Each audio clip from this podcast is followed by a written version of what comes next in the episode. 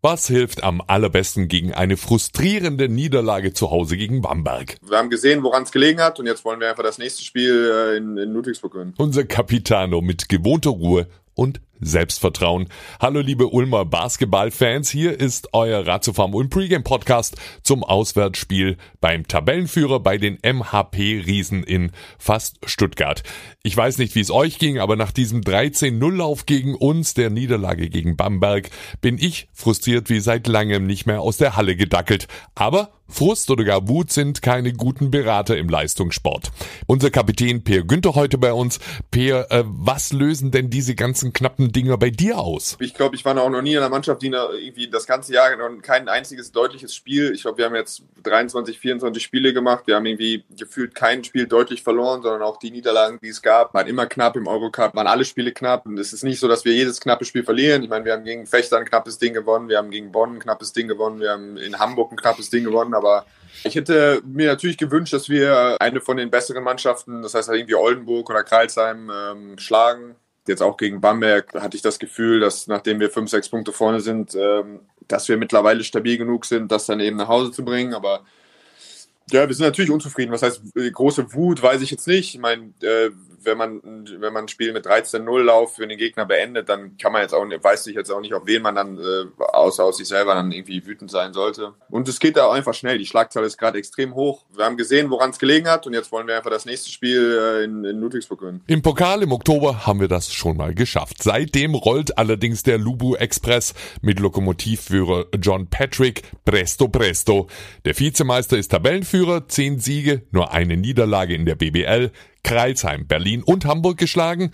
Drittbeste Offensive der Liga, erfahrener Kader, fünf Spieler, die 30 oder älter sind, in der MHP Arena ungeschlagen und dazu noch ein Jalen Smith auf MVP-Kurs. Wie wollt ihr den denn aufhalten, Pierre? Gestern irgendwo gelesen, dass er die Mannschaft irgendwie in jeder Kategorie, die es irgendwie gibt, anführt. Er macht die meisten Punkte und die meisten Rebounds, gibt die meisten Assists, er hat die meisten Blocks sogar noch auch. Also Natürlich ist er ein, ein wichtiger Punkt, aber ähm, gegen Ludwigsburg ist es eher immer weniger um eine Personalie, als zu verstehen, was das Kollektiv oder auch die Spielart, die Spielphilosophie von John Patrick ausmacht. Eben viel eins gegen eins, wahnsinnig physisch, offensiver Rebound, viel im Transition oder im, im Schnellangriff zu scoren. Natürlich werden wir uns auch um ihn kümmern, aber es, es geht mehr um Ludwigsburg insgesamt, was sie eben ausmacht. Im Pokal hat das geholfen, Ludwigsburg auch mit eigenen Mitteln zu schlagen, dagegenhalten. Mit 10 Steals und 12 Offensivrebounds waren wir im Oktober das aggressivere Team.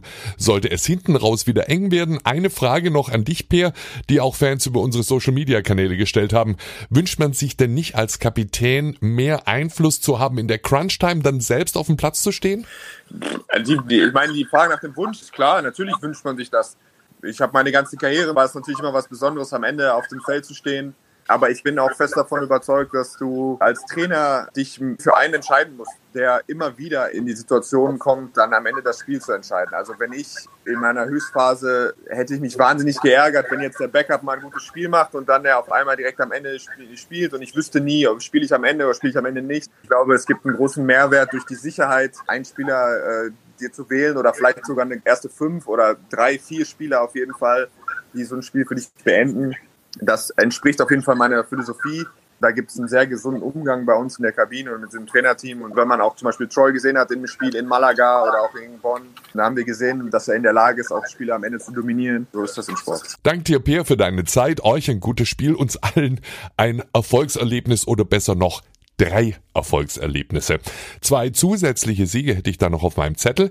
Erstmal kommt Oranger Basketball dieses Wochenende gleich im Doppelpack. Morgen Nachmittag 17 Uhr spielt die Orange Academy gegen die Basketball Löwen Erfurt. Anton Gavels junge Ulmer sind Tabellenzweiter in der zweiten Liga Pro B und spielen begeisternden Basketball.